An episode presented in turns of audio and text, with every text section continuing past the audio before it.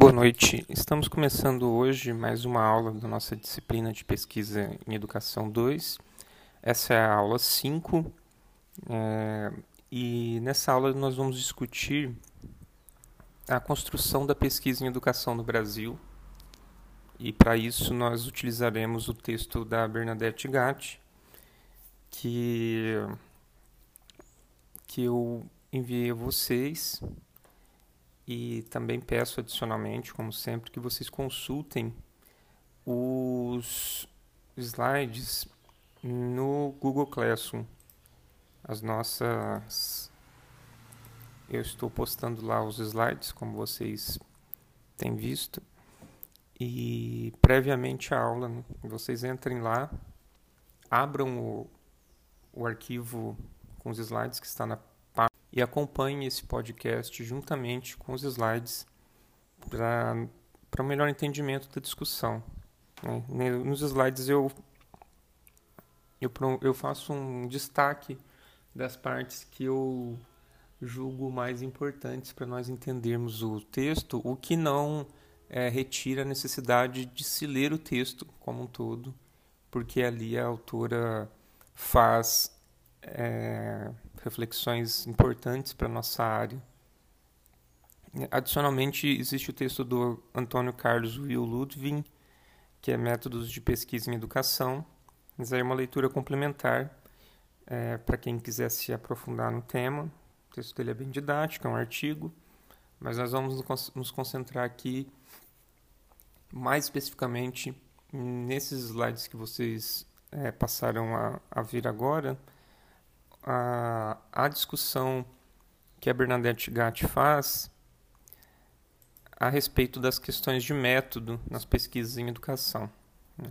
O livro que o livro de onde saiu esse texto é, o, é intitulado A Construção da Pesquisa em Educação no Brasil e nós vamos nessa aula ver especificamente o capítulo 2, que é, é intitulado Questões de Método nas Pesquisas em Educação.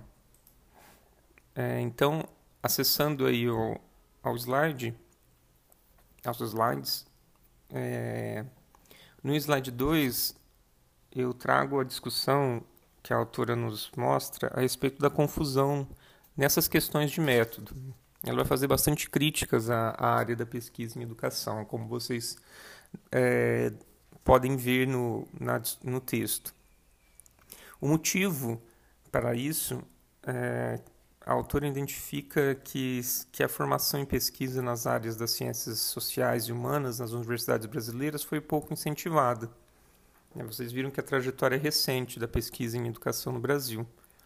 Então, nessas áreas, até recentemente, nós não tínhamos uma massa crítica de investigadores e investigadoras de largo espectro, ou seja, de, de grande experiência e de, de manuseio da, dos instrumentos de pesquisa. Lembrando que esse texto aqui é de 2012. Né? A crítica ainda procede, a crítica ainda é, é atual, mas a gente já tem aí um distanciamento no tempo. A área da educação é, teve poucas iniciativas de pesquisa até a primeira metade do século XX. A gente já viu isso com a estruturação da pesquisa no Brasil. Vocês estão fazendo a pesquisa é, para o trabalho 1 na, no site da Amped, e aí vocês vejam ali a estruturação das áreas. Né? Tem áreas que estão mais estruturadas, áreas, tem áreas que estão em estruturação ainda porque são mais recentes. Né? Quem escolheu os GTs aí pode estar vendo essa realidade. E apesar de existirem pessoas com muita formação cultural, elas não tinham experiência em pesquisa nesses inícios lá do século XX. Nós tínhamos pessoas intelectuais com uma larga formação cultural, mas com pouca experiência em pesquisa científica. Isso é no início do século XX. As políticas de financiamento da pesquisa, aqui no slide 4, por longo tempo não privilegiaram as áreas, de, as áreas sociais e humanas, e em particular a educação. Então, ainda se adiciona essa questão da, do baixo financiamento. Isso aí é uma realidade que não se alterou muito e que vem piorando com o passar dos anos, inclusive.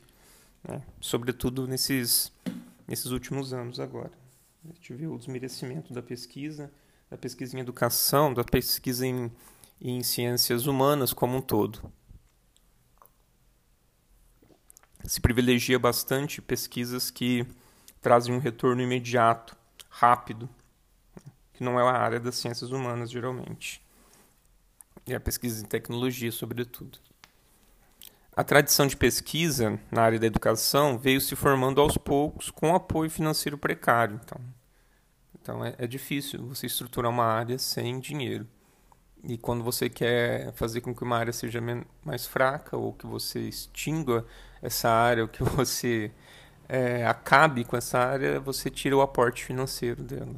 As pessoas ficam à deriva. Né? Toda pesquisa precisa de dinheiro, por, por menor que seja o custo, há um custo. A consequência são, é, o, é a existência de problemas no domínio das teorias e das metodologias. Aí aqui falando especificamente da área da educação. No slide 5, a autora vai dizer que existem grandes distorções e ambiguidades nas apropriações teórico-metodológicas de outras áreas. Ou seja, a área da educação, como a gente vai ver, ela é composta, ela se utiliza dos pressupostos de outras áreas científicas. Né? E, dada essa formação é, mais ou menos precária que, ela, que a Bernadette Gatti aponta, é, se observa algumas distorções na apropriação dessa, dos pressupostos teóricos dessas outras áreas, nomeadamente a psicologia, a sociologia, a filosofia, a história, dentre outras mas a psicologia exerce uma, um peso preponderante na nossa área, como vocês já viram durante o, ao, durante o curso de vocês até esse momento.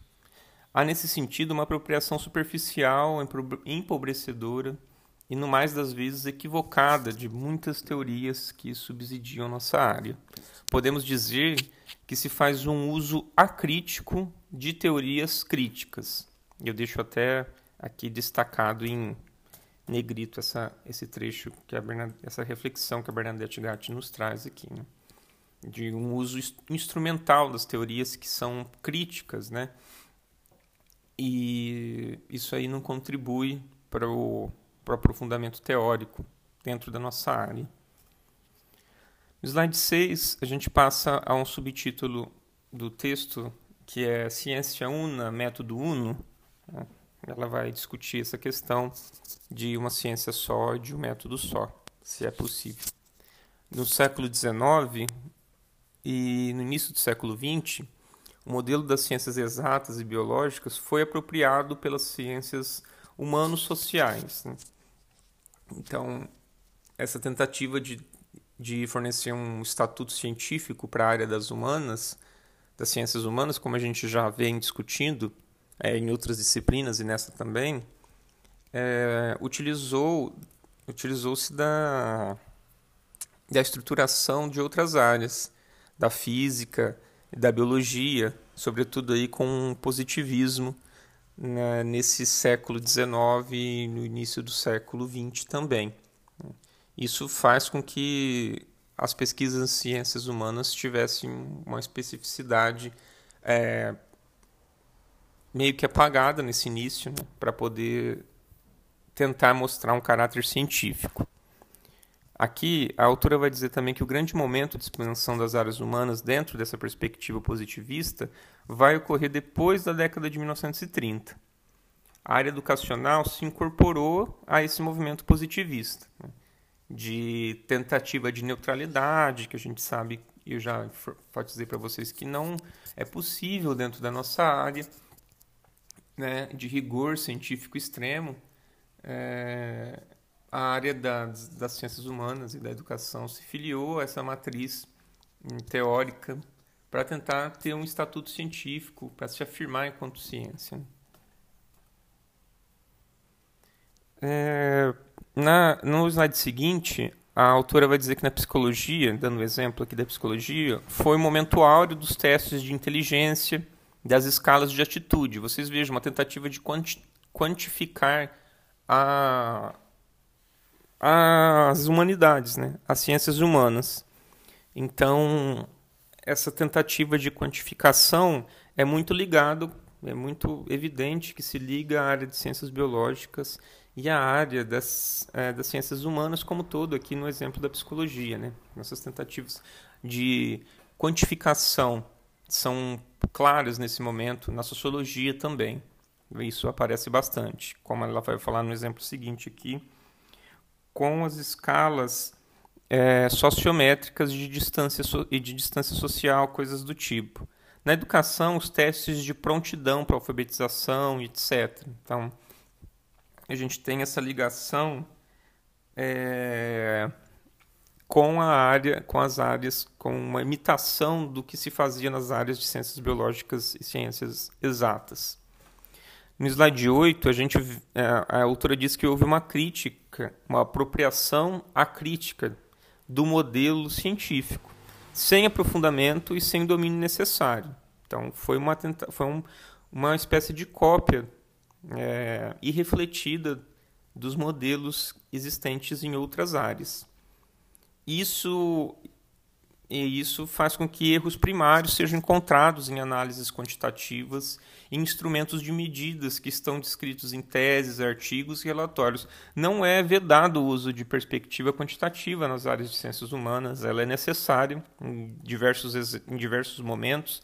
A, as pesquisas com abordagem quali quantitativa são é, necessárias em diversos casos, com o manejo de diversos, de diversos dados, por exemplo. É, a perspectiva quantitativa ela é necessária. Contudo, nesse momento inicial, essa perspectiva foi adotada e, como vocês podem ver, de acordo com a crítica da autora, de forma irrefletida, apressada, o que o que gerou diversos erros é, em teses, artigos, relatórios que são possíveis de se notarem. É, também a gente percebe um uso inadequado de métodos analíticos com emprego de técnicas não sustentáveis é, para certo tipo de dados. Né? Então, se utilizavam se, notava a utilização de técnicas inapropriadas. Né? Você vai tentar analisar um dado com uma técnica que não é apropriada para análise daquele dado, essa análise não vai ficar boa. Ah, os dados, determinados tipos de dados requerem determinados tipos de análise.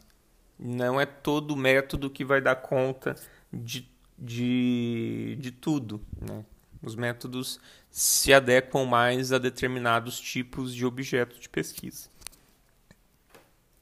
Seguindo no slide 9, a autora passa a falar sobre as posições críticas e seus problemas. Na década entre 1970 e 1980, aparece uma crítica a esse modelo de investigação científica. Mas essa crítica era rasa ainda também, porque a gente não tinha muitos pesquisadoras e pesquisadores com experiência.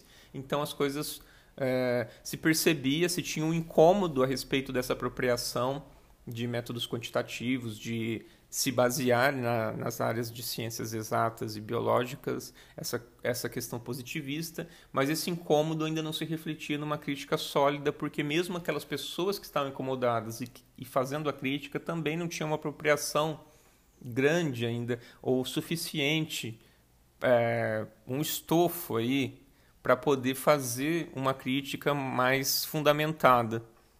Isso, mas isso já denotava um incômodo aí nesse momento. Então, parte-se para adesão pouco fundamentada aos procedimentos genera, genericamente denominados de qualitativos. Nessa década, a gente começa a ver essa transição da, de uma perspectiva quantitativa para uma perspectiva qualitativa. Mas, tal qual a perspectiva quantitativa foi adotada de forma apressada, a qualitativa se. A, essa apropriação da, da matriz qualitativa também se deu nos moldes muito, em moldes muito parecidos. Então também foi algo apressado. É, isso faz com que a crítica é, se construa ao mesmo tempo que se tenta que há uma tentativa de apropriação do, do, dos métodos. E aí no slide 10, a autora vai dizer que existe um movimento de adesão novamente à crítica, sem que as novas perspectivas tenham sido realmente dominadas. Essa tentativa de se livrar da perspectiva é, quantitativa vem é, também acompanhada de problemas. Né? Um grande número de trabalhos aparecem, é, um grande número de trabalhos surge, mas meramente descritivos, né? nessa tentativa de mudar a abordagem de, de quantitativa para qualitativa. Então ela, a autora vai dizer que são verdadeiras histórias aí para uma boa mesa de bar, o que não se configura, na verdade, como pesquisa científica. E então a autora vai dizer o que, de, o que do que digo ser fruto da pesquisa é fala minha. O que e como estou falando no lugar dos meus sujeitos? O que meus e minhas interlocutores, interlocutoras na investigação de fato falam? Isso requer, isso demanda uma pesquisa para você, é, apropriação do, dos métodos para você poder distinguir o que é seu ali no trabalho e o que é o seu objeto, o seu entrevistado, o que ele disse e o que você disse. Essa delimitação só se dá com conhecimento dos métodos.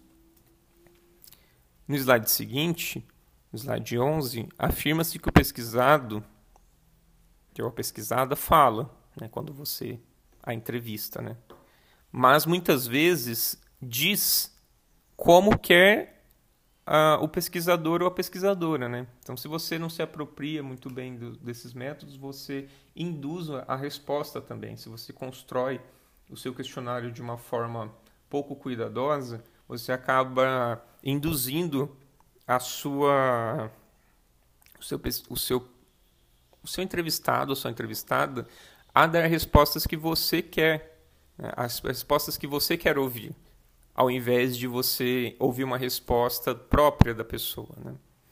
Então é isso, isso se aprende essa construção, por exemplo, falando especificamente aqui de questionários ou de instrumentos para entrevista, é, isso se aprende fazendo. Né? À medida que, que a gente constrói questionários, uh, nós vamos aprendendo como extrair informações de, de pessoas é, por meio de entrevistas, é, de forma que elas estejam livres para responder e não respondam aquilo que a gente quer que elas respondam. Né? Assume-se a não neutralidade, mas não se aprendeu a trabalhar com a não neutralidade na direção de consensos sustentáveis, teórica e metodologicamente. Então se fez a crítica essa questão, essa questão da, a, da neutralidade que era requerida no, no positivismo do século XIX, do início do século XX, mas não se aprendeu a trabalhar então com a não neutralidade também. Né? É, isso, esse, ela fala isso em razão dessa condução que às vezes se faz, é, essa indução da resposta pelos por parte dos pesquisadores em relação aos entrevistados e às entrevistadas ou aos dados que se maneja. Né? Por isso, torna-se evidente nos trabalhos, a Bernadette Gatti aponta, a mesmice é, e a evidência desde a colocação do problema é, do ponto de chegada.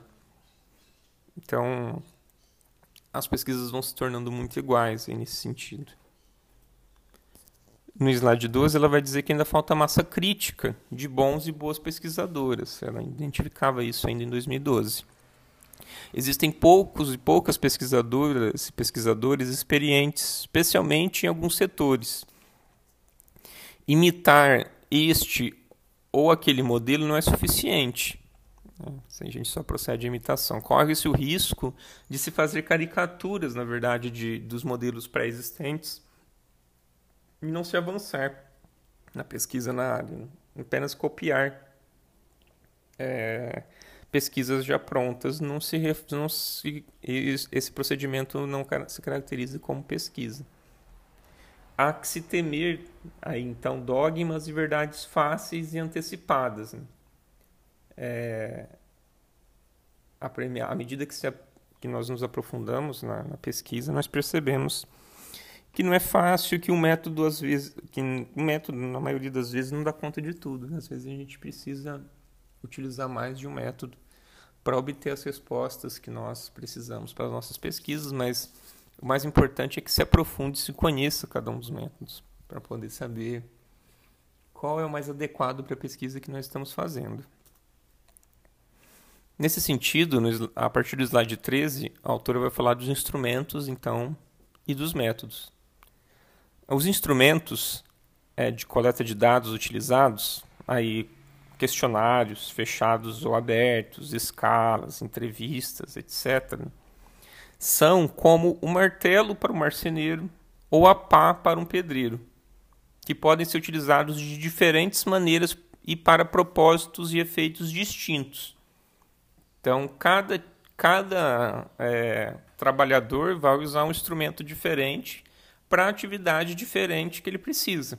Né? No caso aqui no exemplo, ah, o martelo vai ser útil para o marceneiro, a serra vai ser útil para o marceneiro, né? não só o martelo, mas a serra, a parafusadeira, a furadeira, enfim, os instrumentos que, que fazem diferentes funções para aquela atividade, no caso de, do trabalho com a madeira.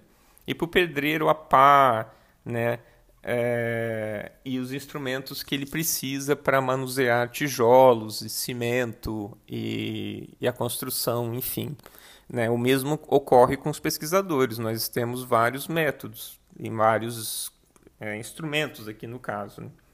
Questionários, entrevistas, é, depende então do qual é o nosso objetivo. O objetivo do pedreiro é levantar uma parede, por exemplo. Pode ser levantar uma parede. O objetivo do marceneiro vai ser montar uma porta, fazer uma porta e colocá-la no seu devido lugar, né? encaixá-la dentro da abertura da parede. Né? E qual que é o objetivo do pesquisador, né? da pesquisadora? Depende do onde, o que você quer. Né? Para o que você quer, vai ter um instrumento adequado. É, se você quer informações mais longas, você vai ter um, um tipo de, de entrevista. Se você quer informações mais restritas, você pode usar um questionário, perguntas fechadas. Tudo vai depender do tipo de informação que a gente quer obter. Né? E aí isso vai determinar o método que a gente vai utilizar e vai ter, determinar o instrumento com o qual nós faremos a coleta desses dados. Seguindo aqui para o slide 14, a Bernadette Gatti vai dizer que um bom instrumento é impre imprescindível para o trabalho e desempenho de um bom trabalho. É, para o desempenho, desculpe, de um bom trabalho. É, mas é necessário que se saiba manejá-lo bem. É, essa é outra coisa. A gente está iniciando aqui, vocês estão iniciando a caminhada da pesquisa. Tem gente que já faz iniciação científica tem gente que, que não faz e que vai, mas que vai precisar fazer uma, uma pesquisa para o trabalho de conclusão de curso. Então, ao final, todos faremos uma pesquisa, pelo menos. Né? E nós temos que aprender a manejar os, esses instrumentos e esses e os instrumentos e os métodos, pelo menos, que nós utilizaremos na pesquisa que faremos. Né? E aí, então, a, Bernadette Gatti vai dizer que, é, numa, nessa citação direta, que aí está a questão do método, é, que não é apenas uma questão de rotina, de passos e etapas, de receita, mas de vivência de um problema, com pertinência e consistência em termos de perspectivas e metas. Então não basta seguir um roteiro pré-estabelecido. Vai ser útil para nós que estamos no começo da, da caminhada. Né? Seguir esse roteiro é, com passos pré-determinados para que façamos uma boa pesquisa. A nossa próxima disciplina, que é seminários, seminário de pesquisa 1, é, nós, nós trabalharemos especificamente com a montagem do projeto de vocês, quem ainda não fez o projeto. Né?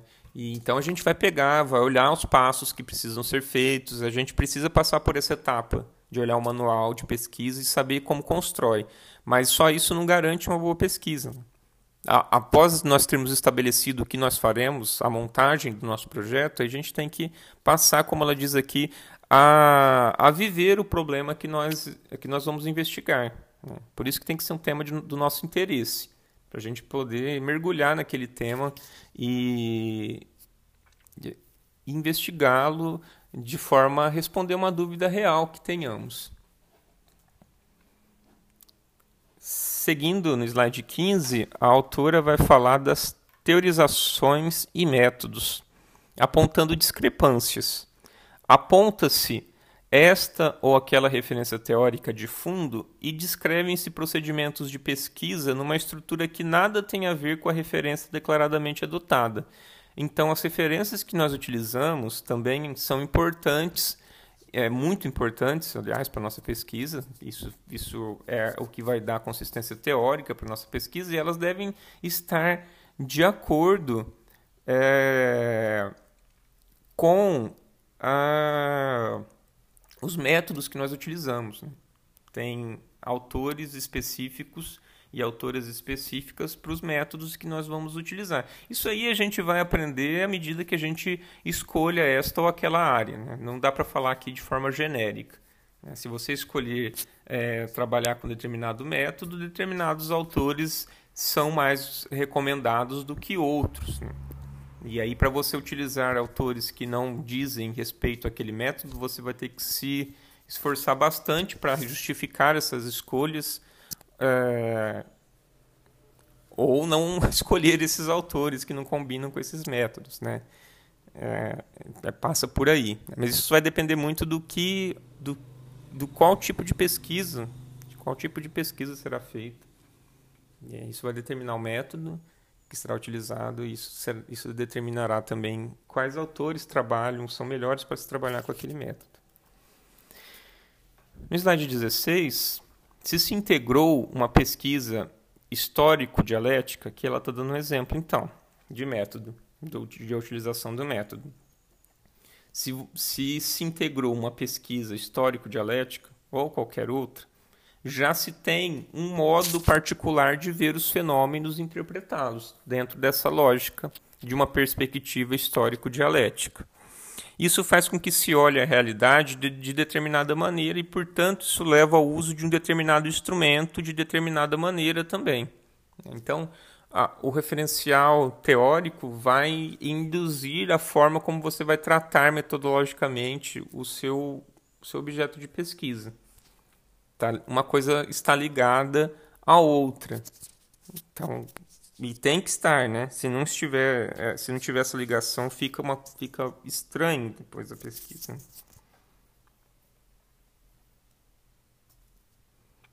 No slide 17, a autora vai dizer então que é necessária constante vigilância quanto às formas de ver e inter interpretar os fenômenos que a gente vai estudar. Aqui, no caso, uh, os fenômenos dentro da educação, os temas dentro da educação. A gente tem que pensar então, o que estou deixando de lado como relevante? O que, que eu estou focando em pesquisar e o que, que eu estou deixando de lado? O que estou deixando de considerar na minha, na minha pesquisa? O que minha forma de analisar não abrange? Então, vendo o lado oposto, né? a gente foca muito no que a gente quer, principalmente. O que, que eu vou pesquisar? é, vou pesquisar gestão educacional, por exemplo. Então, do, do, dentro da gestão educacional, o que, que eu estou deixando de lado? Né? O que, que eu não estou pesquisando ali dentro? Apontar o que você não quer também ajuda a mostrar o que você quer dentro da, dentro da pesquisa. Né? Isso, isso contribui para mostrar para quem está lendo o seu relatório final de pesquisa o que, que você abordou e o que intencionalmente você deixou de lado. Porque não cabia, gente. Não dá para não cabe nós pesquisarmos um tema como um todo, né? muito difícil. No exemplo da gestão escolar aqui, ver todos os aspectos da gestão escolar. A gente vai ver um aspecto ou outro. Nós não vamos ver todo, todo aquele tema. Não dá tempo.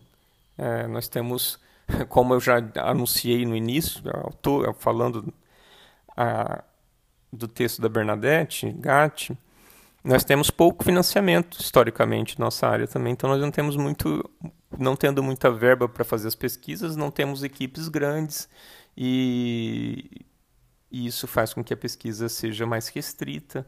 E também o tempo que dispomos para fazer a pesquisa ele é curto. Seguindo, slide 18. Os métodos, para além da lógica, são vivências do próprio da própria pesquisador e pesquisadora com o que é pesquisado. Não são externos, independentes de quem lhes dá a existência no ato de praticá-los. Os métodos devem ser apropriados e integrados pelo pesquisador e pela pesquisadora em suas formas de pensar e agir. Então as, as pessoas adotam um método e começam a ver o mundo pela lente daquele método. Né? Então, o professor Milk falava de vestir os óculos teóricos. Você passa a enxergar o mundo a partir daquela perspectiva, né? Dentro, quando você faz a escolha por determinado método de, de pesquisa. Né? As suas análises vão ter que estar de acordo com aquele, com aquele método. No slide 19, a Bernadette Gatti vai dizer aqui textualmente que no trabalho humano, na produção humana, essa característica do algo mais, que é pessoal e que depende do envolvimento pessoal, daquilo que se põe de si no trabalho. Logo, o trabalho que nós o trabalho que nós fazemos tem que ter ligação com nossos temas de interesse. A gente tem que pensando agora em quem não escolheu o tema ainda, quem não começou a fazer pesquisa, é interessante que pensar nisso aqui. Né? Nós não fazemos bem uma coisa um, que nós não temos interesse, que nós, nos envol nós não pretendemos nos envolver. Então, na escolha do tema, quem não escolheu ainda, é, pensem em é, temas e pesquisas e curiosidades que de fato lhes chamem, lhes chamem atenção, lhes provoquem curiosidade. Escolham, de, é, escolham pesquisar temas que lhes agradem, porque se vocês escolherem temas por outro motivo e coisas que vocês não têm interesse, vai ser um trabalho extremamente penoso e desgastante e que será feito com desânimo e, portanto, não será bem feito. Então é muito importante pensar nisso desde agora.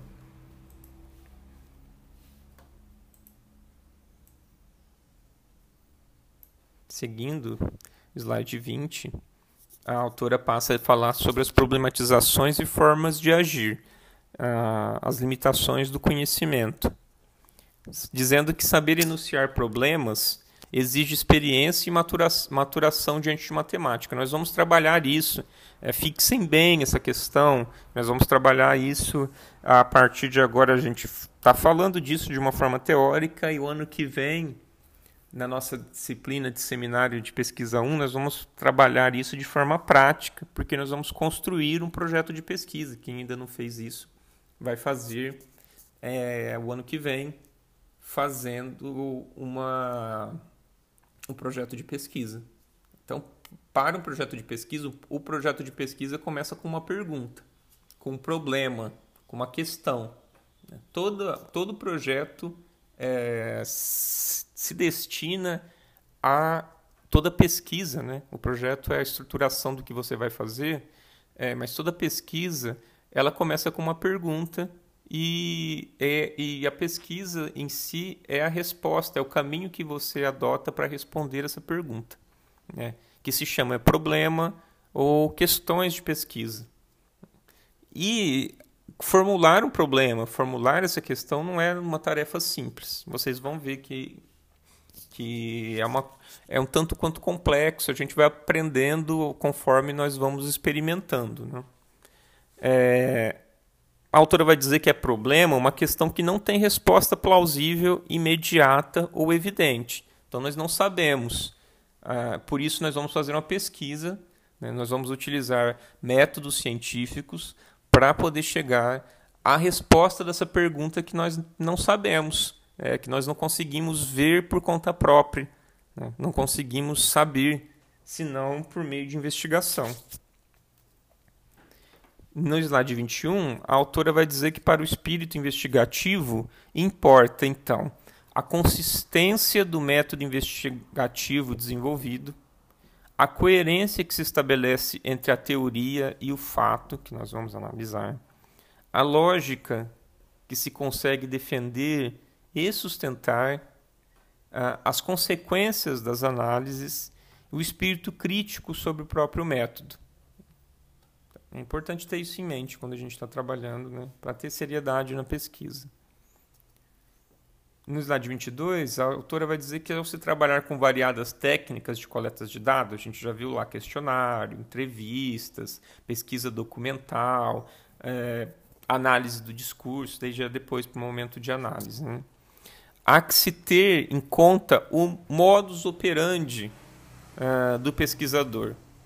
Não é apenas a, a lógica a grande arma dos pesquisadores ou das pesquisadoras no ato de pesquisar, a lógica se associa fortemente com a intuição e com a imaginação.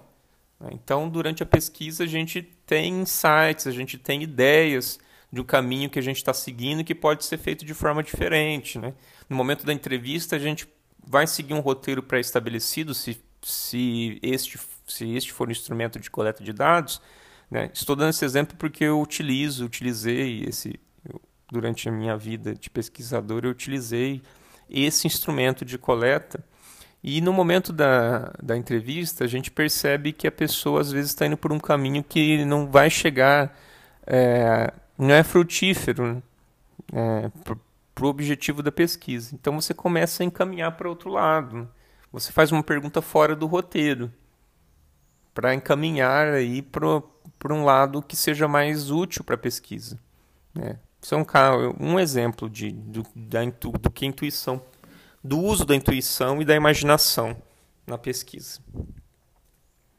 O pesquisador e a pesquisadora só podem ser imaginativos, é, só, se pode, só pode ser imaginativo ou imaginativa se tiver aqui três características é, básicas importantíssimas, que é um bom estofo teórico, é e o que, que é um estofo, né? A gente imagina, o estofo é o estofamento, né? um recheio, é uma boa base teórica, um bom conhecimento teórico.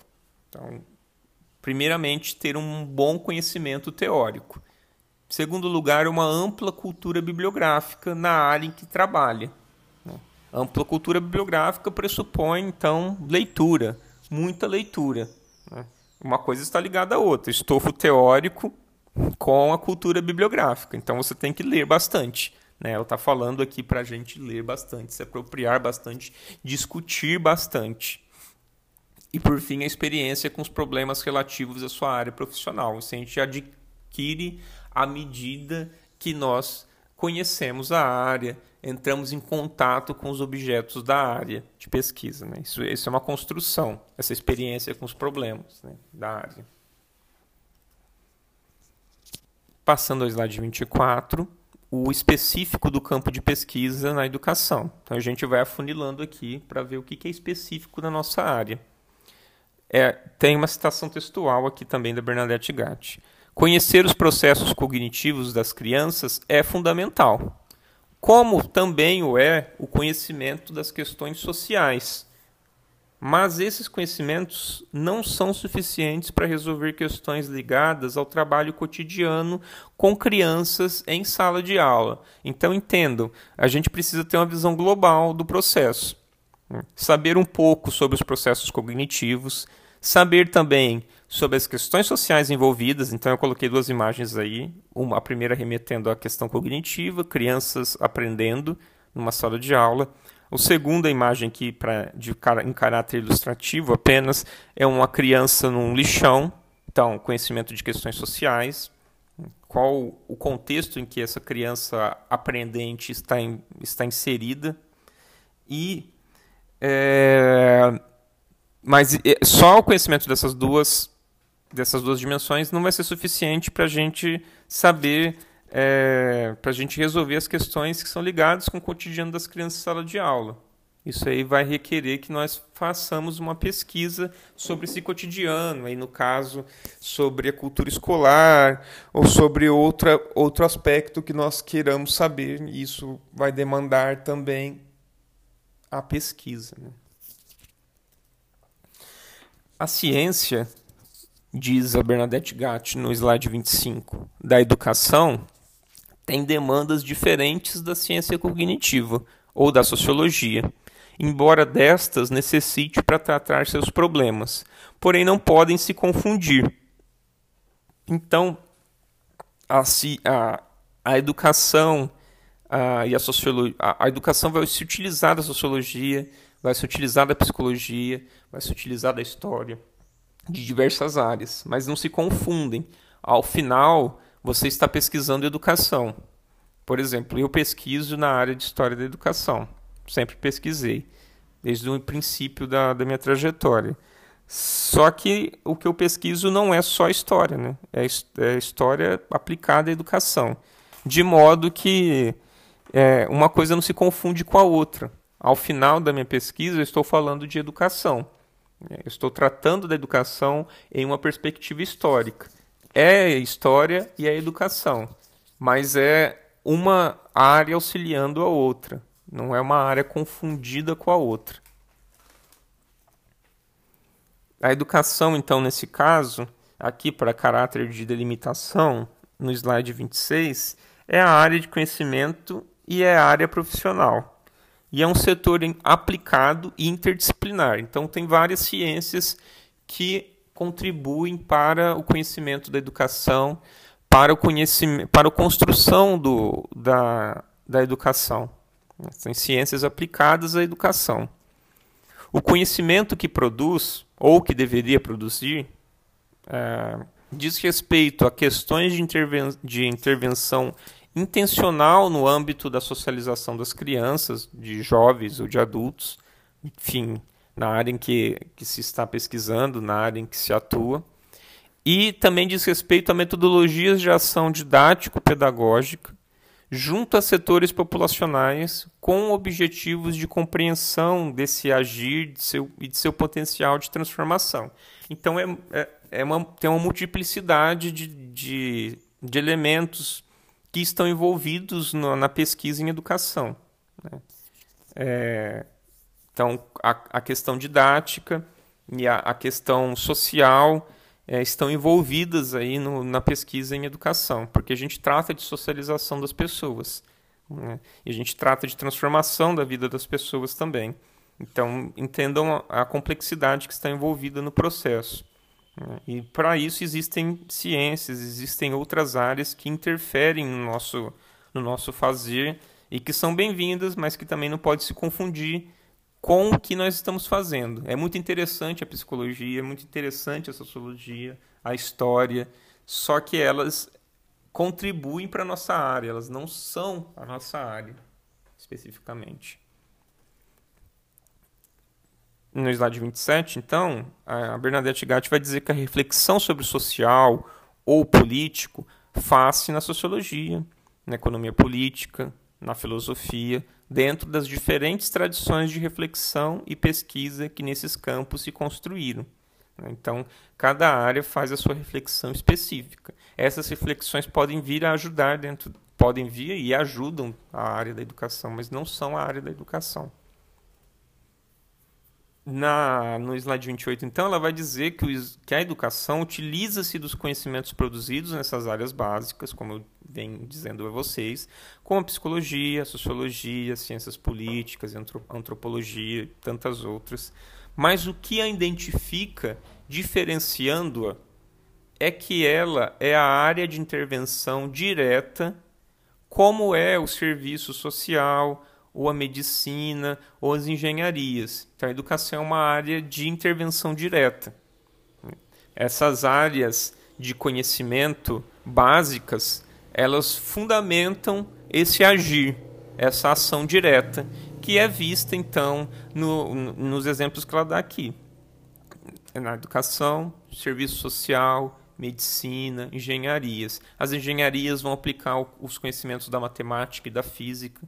A medicina vai aplicar os conhecimentos biológicos.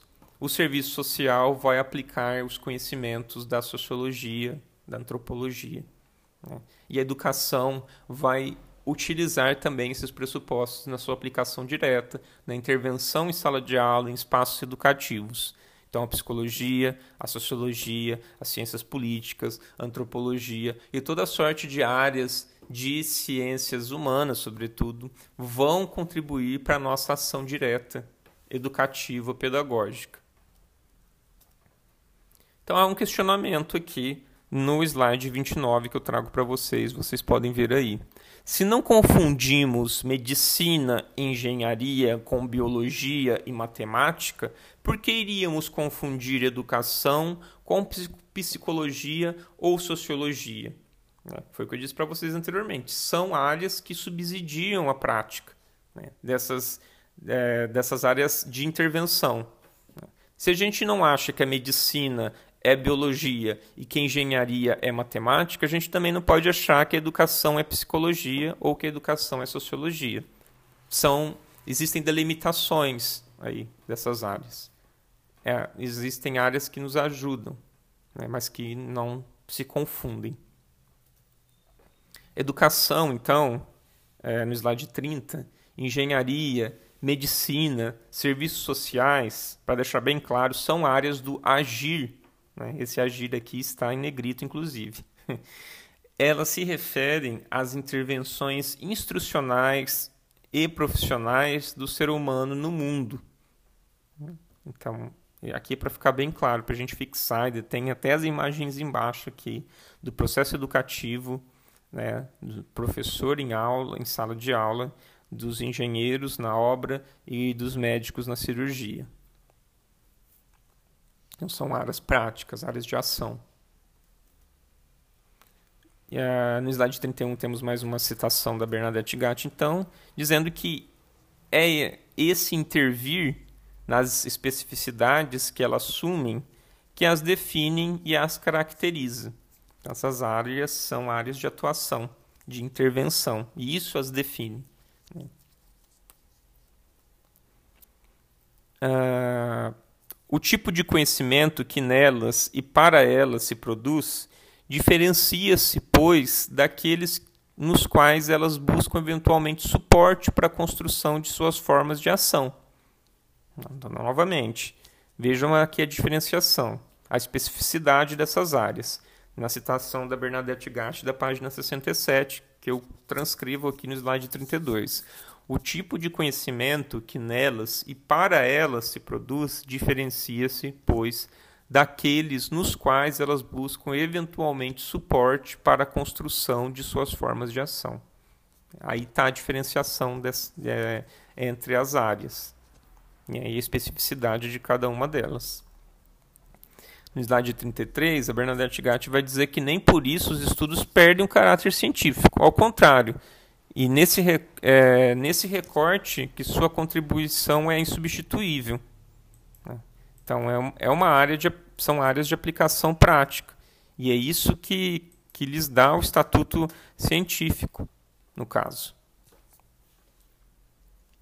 Isso não, não reduz a importância delas, dessas áreas. Uh, no slide 34, Bernadette Gatti vai dizer que a reflexão, o estudo, a investigação sobre os modos de intervir são o que constitui sua área privilegiada de construção do conhecimento. É necessário que a área da educação, é, aqui entre aspas, mostre a sua cara. Qual é a contribuição característica, aquela que é, é diferente da dos sociólogos, dos demógrafos, é, dos psicólogos e etc. É isso, isso é, que, é o que se deve pensar. Né? Em, que, em que nos diferenciamos dessas áreas que nos subsidiam? Na sequência, a autora passa a falar sobre as condições das ações educativas, dizendo que a pesquisa é um cerco em torno de um problema, problema de pesquisa. Nós, cercamos, nós cercamos esse problema de pesquisa. Também que é necessário escolher instrumentos para acessar a questão, vislumbrar, escolher trilhas a seguir. No caso, eu estou me referindo ao referencial teórico metodológico que será adotado para se trabalhar esse problema de pesquisa.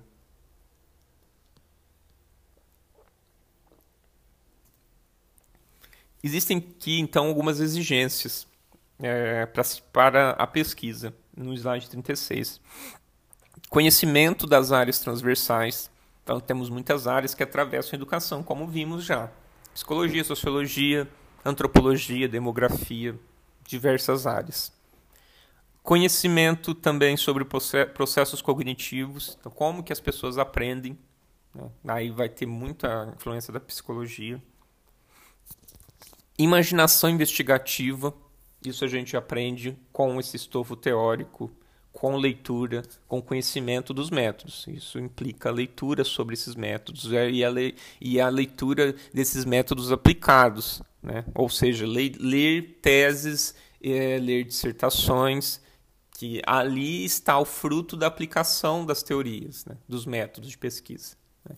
A gente conhece muito a leitura dos manuais de pesquisa. A gente vai ver o, o Antônio é, é, o, o, Antônio Joaquim Severino, Antônio Carlos Gil, é, eles trazem, eles constituem manuais, tantos outros manuais que a gente utiliza para pesquisa, né, trazendo os passo, passo a passo de como se faz uma pesquisa. Mas a aplicação da pesquisa a gente vai ver em teses e dissertações. Aí as pessoas aplicaram o método. Uh, intuição também, por fim, é uma exigência para pesquisa. Né? Isso, isso aí a gente constitui fazendo a pesquisa. Quando, como eu disse para vocês, se a gente está no meio de uma entrevista, vê que a entrevista não está indo muito bem para o lado que a gente quer, aí a gente tem intuição e a gente pode mudar esse caminho ali no meio, né? Fugir do roteiro que a gente pré-estabeleceu, porque pode ser que ele não esteja dando certo naquela situação e para que a gente não perca aquela, aquele momento. É, para que a gente não perca aquele momento, nós podemos é, alterar um elemento ou outro. No slide 37, a, a autora vai, vai afirmar que o desenvolvimento de habilidades para pesquisa só se faz no próprio trabalho de pesquisa. Então não dá para a gente ler o manual e sair fazendo a pesquisa. Né? A gente vai começar a fazer pesquisa, vai errar e vai acertar, tudo, tudo isso no trajeto da pesquisa. Enquanto a gente faz, a gente aprende com os nossos erros também. A pesquisa não é feita só de acertos e o caminho vai sendo construído à medida que a gente, é, que a gente está nele. Né? As correções, eventuais correções, serão feitas durante o processo. No slide 38, a autora vai falar sobre as considera vão fazer, vai tecer considerações sobre os métodos de pesquisa, dizendo que não há método estruturado teoricamente que a prioristicamente, ou seja, antes, resolva os problemas e as questões que emergem no desenvolvimento concreto da pesquisa. Então o método está lá para a gente utilizá-lo. Né? Ele é uma, uma, um, uma é, uma forma de se construir ou de se pensar algo. Mas ele só vai é, ser bem utilizado na medida que nós colocarmos em prática e ele pode requerer ajustes para determinada situação que a gente esteja investigando. Né? Como eu disse para vocês, um método não dá conta de tudo, às vezes a gente precisa usar mais de um, dependendo do, do, do, dos objetivos que nós temos na nossa pesquisa. O slide 39 vai dizer isso, que o método não é um roteiro fixo, ele é uma referência, é um modelo de onde nós partimos. Ele é construído na prática, no exercício do fazer a pesquisa. A gente vai construindo o método, a metodologia né, durante o caminho. A gente faz uma previsão em nossos projetos, vocês farão, quem não fez ainda, na, na nossa disciplina do semestre que vem. E durante a pesquisa isso muda, isso se altera, dependendo da, do caminho que a gente adota, da, dos inter, das intercorrências que nós temos durante nossa pesquisa. É, e o método, então, está sempre em construção. Seguindo para o slide 40, a autora vai dizer que o método oferece consistência e validade para o estudo. É um caminho seguro para a gente se apegar mas não deve ser encarado como uma camisa de força. Então, a gente segue naquele caminho, mas sabendo que ele pode se, ter pequenos ajustes, pequenos ajustes durante o, o processo. Ele precisa ser apropriado, então, pelo pesquisador, pela pesquisadora. A gente só pode propor mudanças nesses métodos é, aplicados à nossa própria pesquisa se nós conhecemos esse método. Se a gente não tem muita certeza do que nós estamos fazendo, fica difícil até de propor mudanças, porque às vezes a mudança que a gente quer propor já existe. Né? Então, por isso é importante conhecer bem do que o método que se está utilizando. Seguindo para o slide 41, a autora vai falar, vai trazer algumas orientações então para a pesquisa. A Bernadette Gatti é uma pesquisadora muito importante, muito conhecida da nossa área, então são orientações muito válidas aqui, muito úteis para nós. Olha, é isso que ela está falando aqui, é importantíssimo, que é registrar. Ela está tratando aqui de registros. Vejam que as, a, os três tópicos que, que eu trago nesse slide iniciam-se com o verbo registrar. Então, re, registrar as regularidades, registrar os eventos imprevistos, as surpresas, o inesperado, os impasses e os encaminhamentos e soluções adotados em campo e registrar os equívocos eventualmente cometidos, as decisões que redundaram em problema, os preconceitos do pesquisador ou da pesquisadora. Né? Vocês vejam que tem uma imagem de um caderninho do lado e a pessoa está anotando. Isso se chama caderno de campo.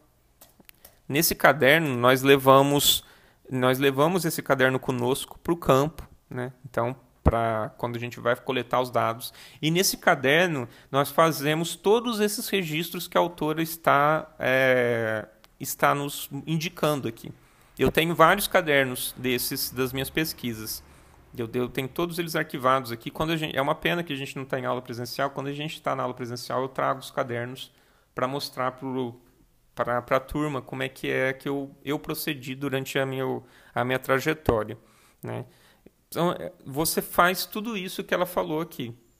E no momento que você vai transcrever os seus dados, que você vai fazer os registros, que você vai fazer o relatório da sua pesquisa, esses dados são importantíssimos, são relevantes, você pode trazer em seu relatório.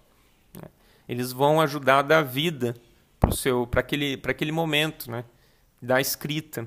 O momento da escrita final do seu relatório de pesquisa e você já está distante daquele momento do campo, você já, já não está mais naquela pesquisa de campo.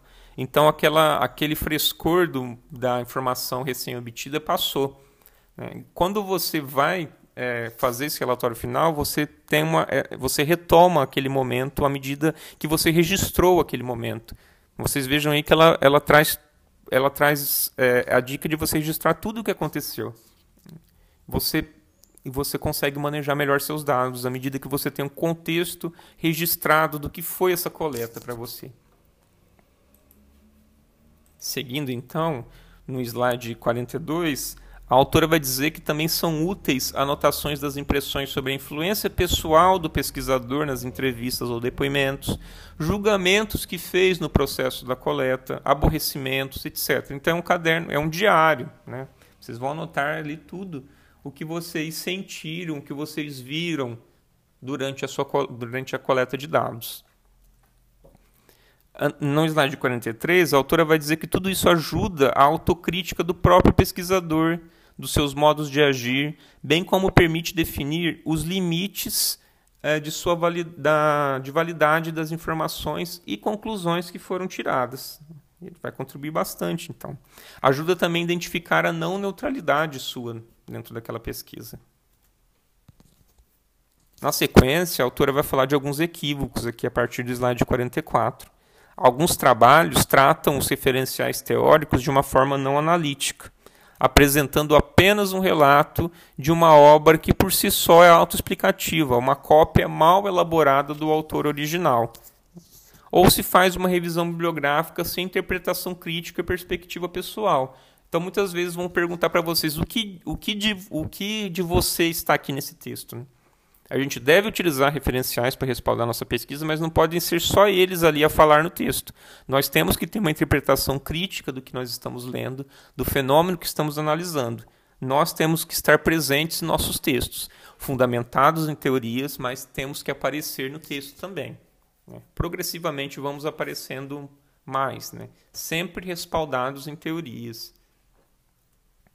E como proceder então nesse sentido? Aqui no slide 45, a autora vai dizer que isso pode ser mediante leituras, confronto de autores, dúvidas sobre afirmações ou modelos e conclusões de pesquisa, questões dos limites impostos por conceitos, no contraponto com o próprio contato, vivência do pesquisador com a área. Essas são formas de nós é, procedermos essa análise crítica e nos colocarmos dentro do texto em diálogo com os autores, com os pressupostos teóricos que fundamentam a nossa pesquisa. Então, é, seguindo aqui, a gente vê no slide 46 uma, uma dica que a gente consegue perceber durante o texto como um todo. Né? Um alerta, né? não é uma dica, é um alerta, uma constatação. A pesquisa só se aprende fazendo. A gente vai saber, à medida que a gente acerte, que a gente erre durante o processo da pesquisa. Então, pesquisa só se aprende fazendo. Né? Qualquer exemplo que eu der aqui vai ser muito genérico. A gente só vai saber como que é a pesquisa à medida que a gente faça a pesquisa, à medida que a gente tome gosto por isso. Né? Utilizando de todos esses pressupostos aqui elencados pela autora, é, todos esses cuidados que ela nos traz, né, e outros que a gente vai aprendendo conforme vamos fazendo. É um caminho que se faz é, caminhando, né, para usar esse clichê já antigo. É, o processo da pesquisa, então, é, assim caminhando aqui já pro, para o final da para o final da, dessa aula, se constrói a partir de um processo de socialização, demanda interlocução entre mais experientes e menos experientes. Então, o contato de vocês com outros pesquisadores é muito importante. É, no caso aí, vocês com os orientadores de vocês, principalmente com as orientadoras de vocês.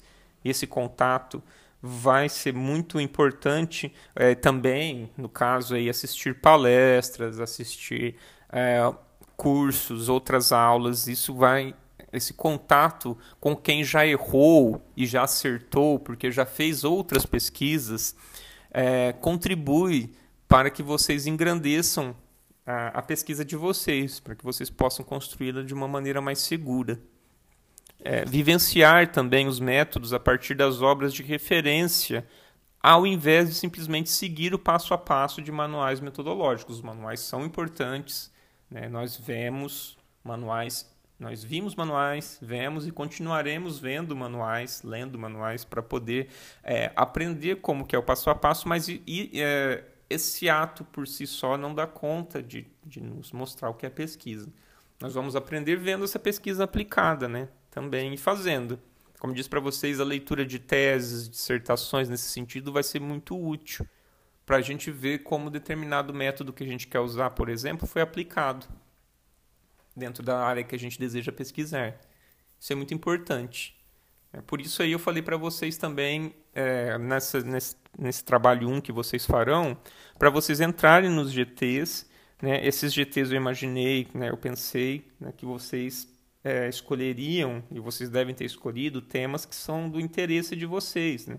E ali eu pedi para vocês pegarem também um trabalho que foi publicado ali no contexto desse GT né, que aí vai ter é, aplicado ali dentro daquele trabalho uma parte dos métodos relativos àquela área. Aí esse é um caminho que vocês vão trilhando, que vocês vão ver, vocês vão olhando e vão aprendendo como se utiliza o método dentro da área que vocês têm interesse de pesquisar.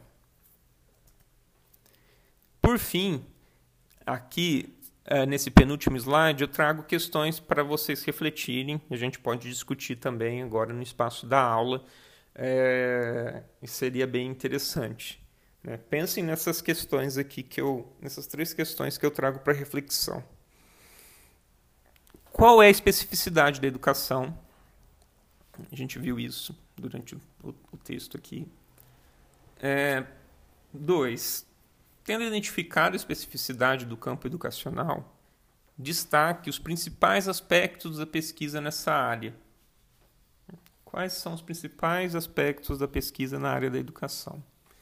E por fim, é, para pensar, isso aqui não é isso aqui não é para vocês fazerem algo é, é, um documento à parte nem nada, é para a gente discutir para a gente discutir apenas em aula, para vocês pensarem no que a gente viu hoje, dessa reflexão da Bernadette Gatti.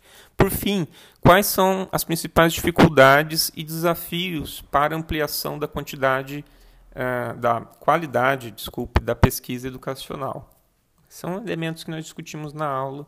É, vocês podem trazer aqui na, na, na, na discussão do grupo, quem, pode, quem puder estar presente na aula à noite, né? É, pode fazer essa discussão aqui. Eu vou estar disponível, como sempre, e os colegas também, é, para poder fazer essa, essa discussão a respeito do que nós vimos hoje. Então, é, aqui no próximo slide eu tenho a, a referência do texto, como eu já informei para vocês anteriormente. E agradeço novamente pela, pela audição do podcast e, como afirmei, aguardo vocês é, para discussão da, de questões referentes ao texto, referentes à disciplina, é, à noite, né, nessa noite, a, no nosso fórum de discussões, que é o nosso grupo do WhatsApp. Então, muito obrigado e até breve.